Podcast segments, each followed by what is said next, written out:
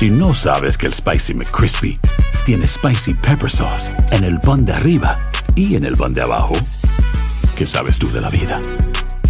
Para, pa, pa, pa. ¿Quieres regalar más que flores este Día de las Madres? The Home Depot te da una idea. Pasa más tiempo con mamá plantando flores coloridas, con macetas y tierra de primera calidad para realzar su jardín. Así sentirá que es su día todos los días. Llévate tierra para macetas Bigoro por solo $8.97 y crece plantas fuertes y saludables dentro y fuera de casa. Recoge en tienda y sigue cultivando más momentos con mamá en The Home Depot. Haces más, logras más. Más detalles en homedepot.com diagonal delivery. Cassandra Sánchez Navarro junto a Catherine Siachoque y Verónica Bravo en la nueva serie de comedia original de VIX, Consuelo, disponible en la app de VIX ya. Soy María Raquel Portillo. Probablemente me conozcan con el nombre que me impuso mi abusador, Mari Boquitas. Cuando apenas tenía 15 años, me casé con Sergio Andrade, el exitoso productor que lanzó la carrera de Gloria Trevi y que resultó ser un abusador sin escrúpulos. Voy a contar esa historia por primera vez sin interrupciones. No vengo a contar mi versión, vengo a contar mi historia. En boca cerrada. Escúchalo en tu plataforma de podcast favorita. Hola, soy Jorge Ramos y a continuación escucharás el podcast del Noticiero Univisión. Bienvenidos, soy Ilia Calderón y estas son las historias más importantes del día. Es viernes 21 de abril. Y estas son las principales noticias. La Corte Suprema se pronuncia hoy sobre la legalidad de la píldora para el aborto mifepristona tras los fallos opuestos de dos cortes a favor y en contra de seguir usándola. Mientras autoridades estadounidenses investigan denuncias de explotación infantil de niños migrantes, algunos de ellos trabajan por necesidad para ayudar a sus familias en sus países. Drones, rayos gamma y perros rastreadores buscan en el puerto mexicano de Manzanillo químicos para la fabricación de fentanilo. Las cámaras de Univisión son las primeras en ingresar a esas instalaciones de la Marina, considerada clave para el control de la letal droga. Se acusan de 30 cargos de abuso infantil a un chofer de Colorado por frenar intencional y bruscamente porque dice que los alumnos corrían y hacían bulla. Varios menores resultaron heridos. Este es Noticiero Univisión con Jorge Ramos e Ilia Calderón. Muy buenas noches, Ilia. Comenzamos con una exclusiva de Univisión. Uno de nuestros equipos viajó al puerto mexicano de Manzanillo para ver cómo se cuela el fentanilo y qué hace el gobierno mexicano para combatirlo. Bueno, fue Jessica Cermeño que nos reporta desde el estado de Colima. Ahí miembros de la Marina Mexicana le mostraron cómo se revisan los cargamentos para detectar esa droga que eventualmente llega aquí a los Estados Unidos. Vamos a ver. Detrás de estas gigantescas grúas a orillas del Pacífico, de radares de última generación y de centenares de pantallas, trabaja un batallón con una sola misión, evitar el ingreso de mercancías ilegales a México. Es el puerto de Manzanillo, en Colima, el más grande del país, que a diario recibe miles de contenedores traídos desde el otro lado del mundo. Una vez que el barco llega a puerto y se atraca, nosotros desplegamos nuestro equipo de inspección de rayos X, el cual escanea el 100% de todos los contenedores que son descargados. Una tarea colosal, pues el año pasado llegaron casi 2.000 buques. Univisión es el primer medio de televisión que tiene acceso a estas instalaciones de seguridad nacional vigiladas por la Marina Mexicana. Sus guardianes nos pidieron proteger su identidad, pero nos mostraron a detalle cómo sus equipos de rayos X y gamma son capaces de revisar en segundos qué esconden estos depósitos. Y la experiencia que también tienen, pues ya les ayuda a determinar si es algún tipo de sustancia ilícita o no.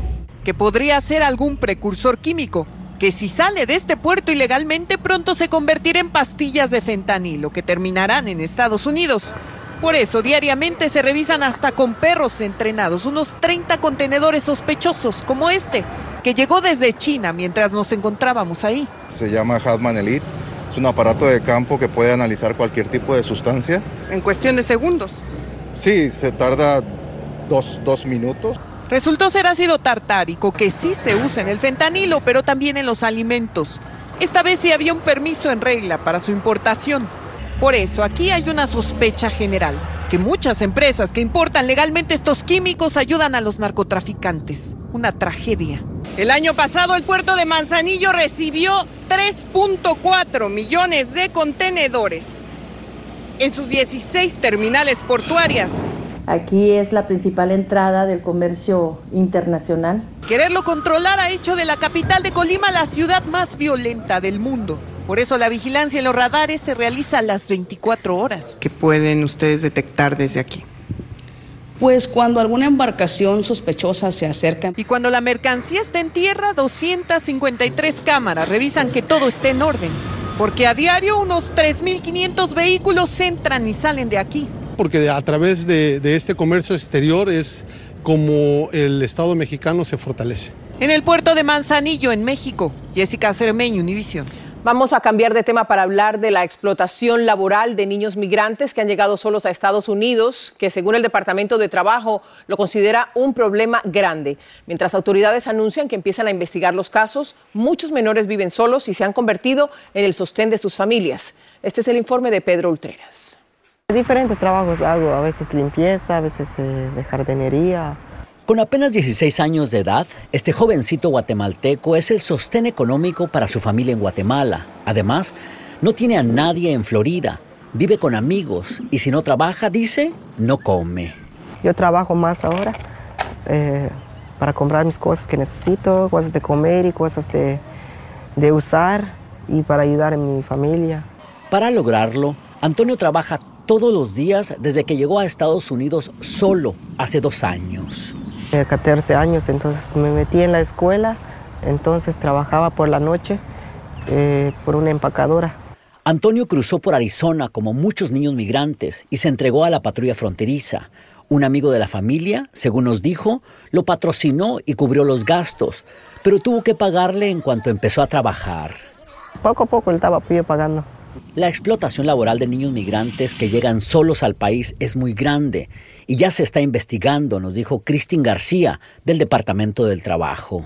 Estamos lanzando un grupo de trabajo con varias agencias en el gobierno, ah, incluyendo al el Departamento de, Salud y, y, de Servicios Humanos. Abel Gómez es un pastor en Florida City que conoce a Antonio y su iglesia se ha convertido en la familia que no tiene. El problema, dice Abel, es que hay muchos niños como Antonio en el sur de Florida que trabajan y viven solos.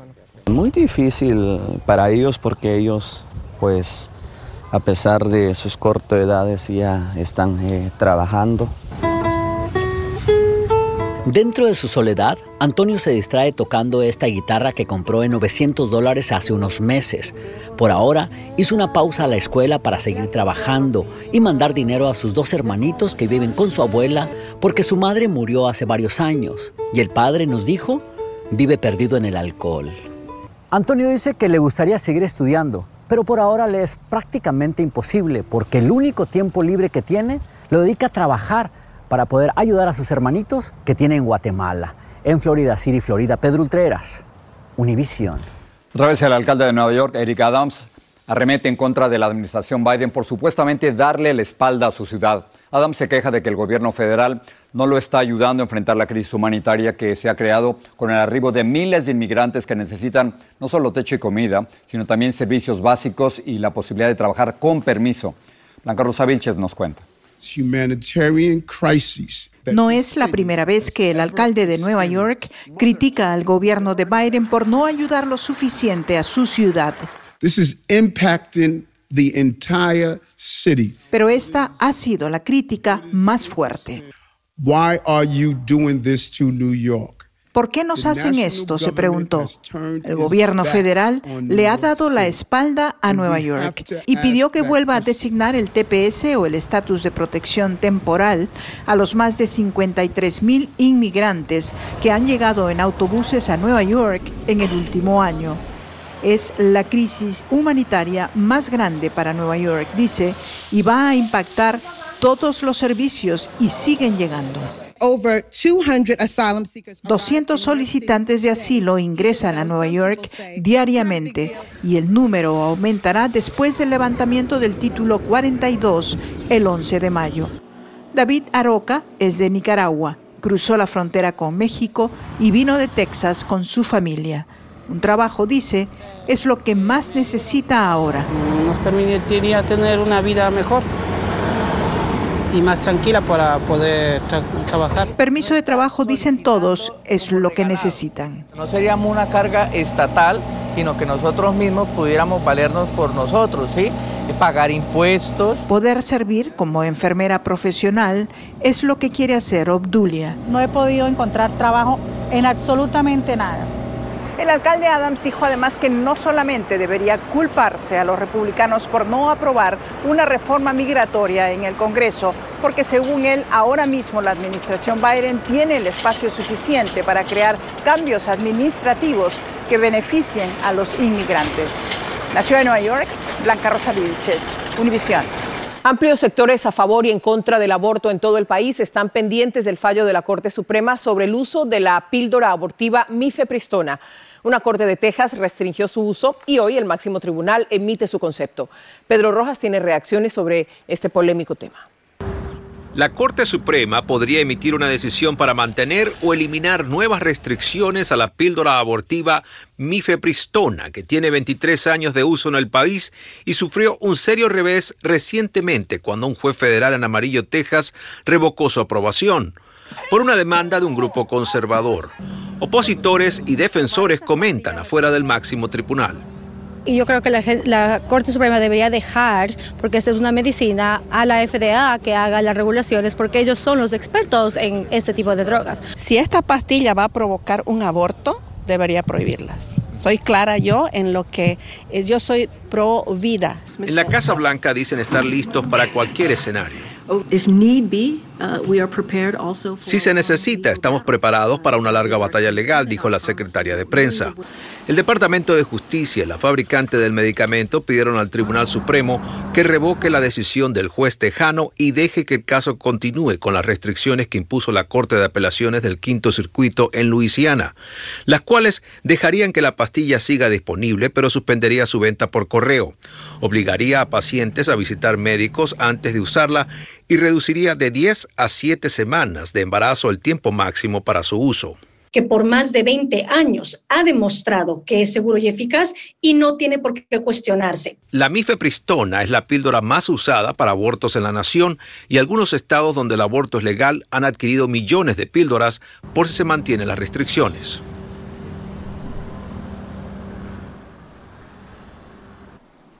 Bueno, justamente la Corte acaba ya de expresarse y decir que va a mantener las restricciones que impuso justamente allá en la, en la Corte de Apelaciones del Quinto Circuito, justamente allá en Luisiana. Esto significa que esas restricciones que estábamos justamente nosotros mencionando ya están llegando y básicamente lo que dice es que la Corte, la Corte Suprema ha preservado estas decisiones, va por ahora a permitir que las mujeres puedan tener acceso a esta pastilla. Sin embargo, impone las restricciones que, de nuevo, repito, fueron ya impuestas por la Corte de Apelaciones del Quinto Circuito en Luisiana. Por ahora, esa pastilla continuará siendo comerciable, podrá ser usada, pero con las restricciones que ha impuesto el Tribunal de Apelaciones del Quinto Circuito allá en Luisiana. Regreso contigo, Jorge.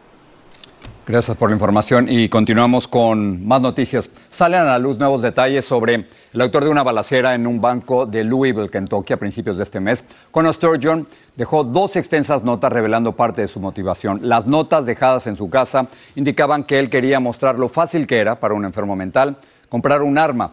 Sturgeon, que padecía de depresión, compró un rifle al estilo AR-15 siete días antes del tiroteo. Vamos a una pausa, pero cuando regresemos, el chofer de un autobús escolar enfrenta cargos criminales por abuso infantil por esto. Tras varias controversias, finalmente Andrés Manuel López Obrador logró vender el avión presidencial.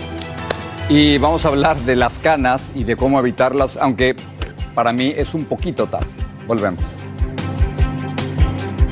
Boost Mobile tiene una gran oferta para que aproveches tu reembolso de impuestos al máximo y te mantengas conectado. Al cambiarte a Boost, recibe un 50% de descuento en tu primer mes de datos ilimitados. O, con un plan ilimitado de 40 dólares, llévate un Samsung Galaxy A15 5G por $39.99. Obtén los mejores teléfonos en las redes 5G más grandes del país. Con Boost Mobile, cambiarse es fácil. Solo visita boostmobile.com. Boost Mobile, sin miedo al éxito. Para clientes nuevos y solamente en línea, requiere AroPay. 50% de descuento en el primer mes requiere un plan de 25 dólares al mes. Aplican otras restricciones. Visita boostmobile.com para detalles.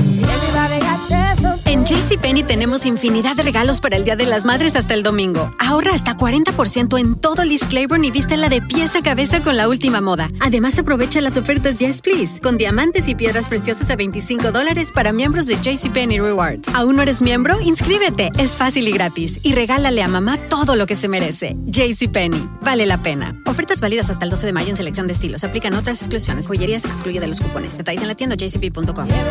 Cassandra Sánchez Navarro junto a Catherine Siachoque y Verónica Bravo en la nueva serie de comedia original de VIX, Consuelo, disponible en la app de VIX ya. Estás escuchando el podcast del noticiero Univisión. Decenas de agentes de las fuerzas del orden respondieron a una revuelta en una cárcel del condado Bristol en Massachusetts cuando un grupo de reclusos se amotinó tratando de evitar su traslado de esta, que es una cárcel de mínima seguridad con unos 600 reclusos que cumplen penas inferiores a los dos años y medio. Las autoridades no reportan heridos. Miren lo que ha pasado con los niños. Durante la pandemia aumentó considerablemente el consumo de drogas y sustancias dañinas entre los niños.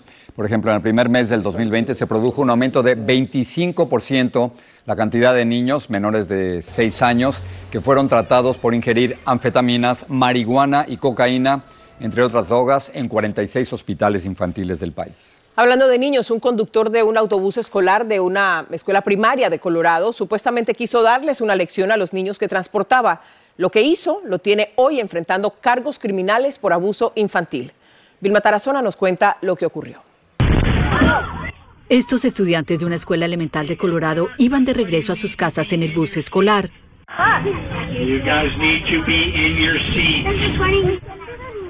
De repente, el conductor frenó en seco.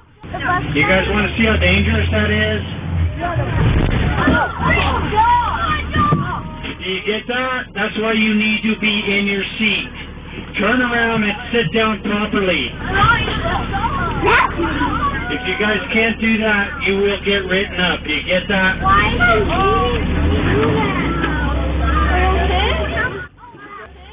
Los niños se acomodaron nuevamente en sus sillas en medio de la confusión. Esta niña que estaba en la parte de atrás llamó por teléfono a sus papás y les dijo que una compañerita resultó herida en la cara.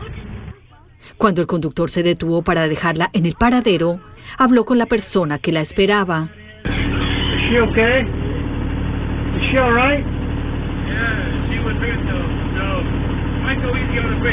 El conductor le dio su versión y los niños intervinieron.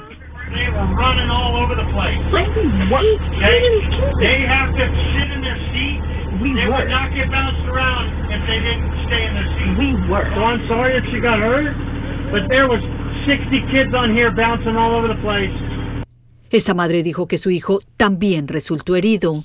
Absolutely sobbing and shaking. Um, he was terrified. Él estaba llorando, temblando, absolutamente aterrorizado. La madre dice que su hijo se golpeó la cabeza contra la silla de adelante.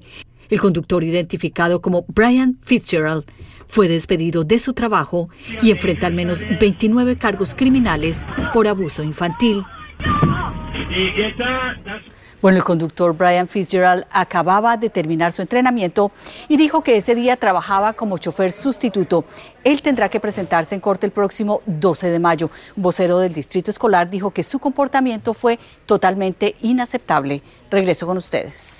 El presidente de México, Andrés Manuel López Obrador, anunció la venta de su controvertido avión presidencial al gobierno de Tayikistán. Es un país ubicado en Asia Central que colinda con naciones como China, Pakistán y Uzbekistán. El avión, que tiene una capacidad para 80 personas, fue adquirido durante el sexenio de Felipe Calderón en el 2012 por 218 millones de dólares y fue vendido ayer por 92 millones y no se usaba desde el 2018. López Obrador aseguró que con la venta de este avión se van a construir dos hospitales, uno en Guerrero y otro en Oaxaca. El expresidente de Perú, Alejandro Toledo, se entregó a las autoridades en San Francisco, California. Él será extraditado a su país, donde enfrenta cargos por corrupción.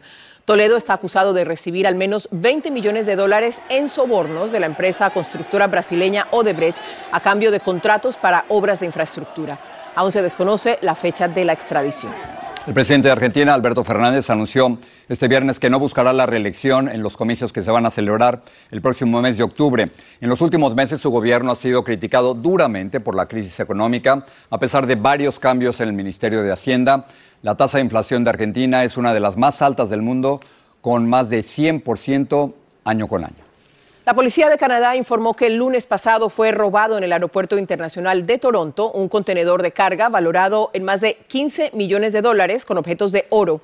No hay información sobre la aerolínea y tampoco si hay grabaciones de video o no que puedan ayudar a resolver la investigación. en Gran Bretaña, el Palacio de Kensington está rindiendo homenaje a la difunta reina Isabel II en el que habría sido su cumpleaños número 97 con la publicación de una fotografía suya tomada el año pasado. En la imagen que estamos viendo se ve posando junto a algunos de sus nietos y bisnietos y su publicación coincide a solo unos días de la coronación oficial de su hijo Carlos prevista para el 6 de mayo.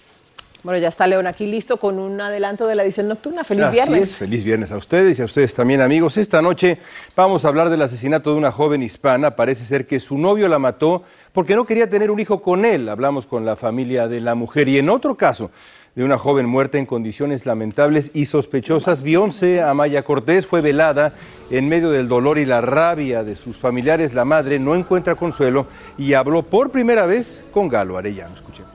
Las muchachas las están matando y siempre las autoridades quieren decir que son accidentes. Mucho, mucho dolor. Pero, ¿qué dicen las autoridades, León? Las autoridades dicen que se murió en un accidente raro, en un automóvil que se cayó y demás, pero los familiares evidentemente no creen esa versión. Muchas gracias. Por la noche. León, gracias. Nos vemos. Sigue este podcast en las redes sociales de Univision Noticias y déjanos tus comentarios.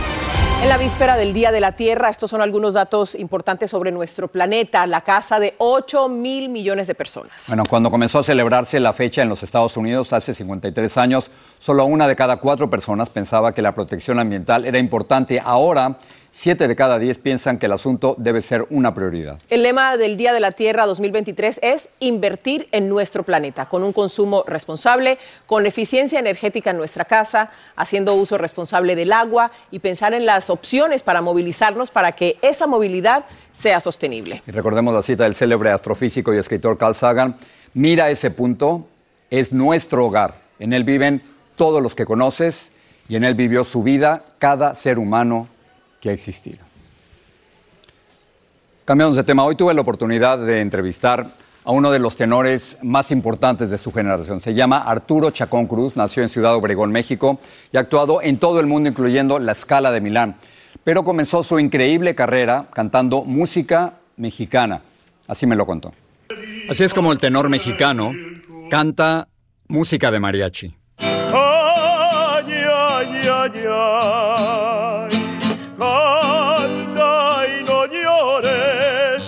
así es como él mismo canta la ópera de Turandot de Puccini. Vincerò, vincerò,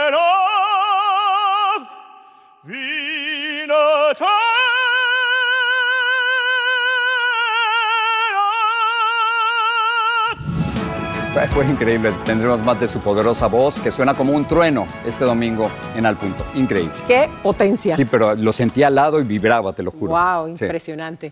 Bueno, vamos a hablar de un tema que nos A ver. interesa a los dos, aunque a mí no parezca tanto. A ver, Bueno, a ver. Parece que está Ya sé por dónde vas, ya sé por dónde Parece vas. que está cerca la solución que muchos de nosotros hemos estado esperando. Y es que un grupo de científicos dice que ha descubierto el proceso por el cual el pelo se vuelve blanco Exacto. y eso podría ser la base para crear un tratamiento celular. Ahora, lo, lo interesante es que estos experimentos se han hecho con ratones, pero como nos explica Lourdes del Río, la ciencia puede ayudarnos a seres humanos como yo. A ver. Vamos a verlo. Salvo muy raras excepciones, los cabellos platinados siempre son sinónimo de que estamos envejeciendo.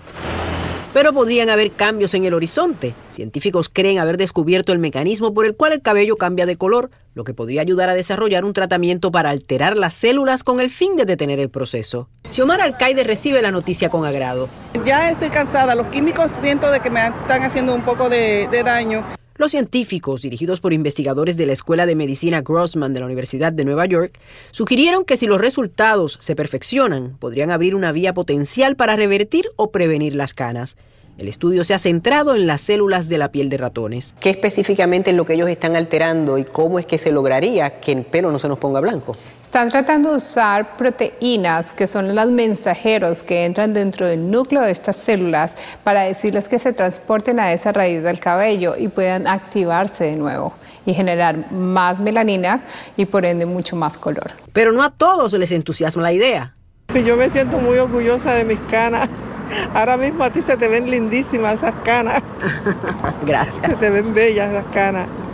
¿Usted cree que entonces para usted ese estudio no tendría relevancia? Bueno, yo pienso que sí para otras personas porque el pensar mío no es el pensar de otras personas. Aunque hasta ahora estos estudios solamente se están conduciendo con ratones, los investigadores aseguran que los hallazgos van a ser totalmente aplicables a los humanos. Y quizás usted se esté preguntando lo mismo que yo me pregunté. ¿Qué pasa cuando ya uno está peinando canas. Es reversible porque mientras tengas cabello y tengas raíz del cabello y tengas folículo del cabello, tú puedes llevar estas células madres a esa raíz del cabello que está blanco para que active el color de nuevo en ese cabello. Estos estudios son muy preliminares, por lo que todavía la única forma de no tener canas sigue siendo teñirse el cabello. En Miami, Florida, Lourdes del Río, Univisión. ¿Qué tal? Oye, honestamente, A ver. ¿te, te harías el tratamiento para tener pelo negro Yo creo otra que vez? ya no, ya es muy tarde, ¿no? A los 28 me salió la primera, imagínate. Buenas noches. Soy María Raquel Portillo. Probablemente me conozcan con el nombre que me impuso mi abusador, Mari Boquitas. Cuando apenas tenía 15 años, me casé con Sergio Andrade, el exitoso productor que lanzó la carrera de Gloria Trevi y que resultó ser un abusador sin escrúpulos. Voy a contar esa historia por primera vez sin interrupciones. No vengo a contar mi versión, vengo a contar mi historia. En boca cerrada. Escúchalo en tu plataforma de podcast favorita. Cassandra Sánchez Navarro junto a Catherine Siachoque y Verónica Bravo en la nueva serie de comedia original de VIX, Consuelo, disponible en la app de VIX ya. ¿Qué tal mi gente? Te saluda Emanuel González de Mark Wahlberg Auto Group. Somos la agencia más grande de Chevrolet y GMC de todo Columbus, donde encuentras los carros y camionetas nuevos, cero millas al mejor precio. También contamos con más de 800 carros usados de todas las marcas en inventario. Te podemos aprobar con número ITIN y aceptamos identificación o pasaporte de tu país. En Mark Wahlberg te esperamos con los brazos abiertos. Visítanos hoy mismo, 3900 West Broad Street, al oeste de la ciudad, a un lado del casino. Te atendemos completamente en español. Márcanos ya, 833-699-0792.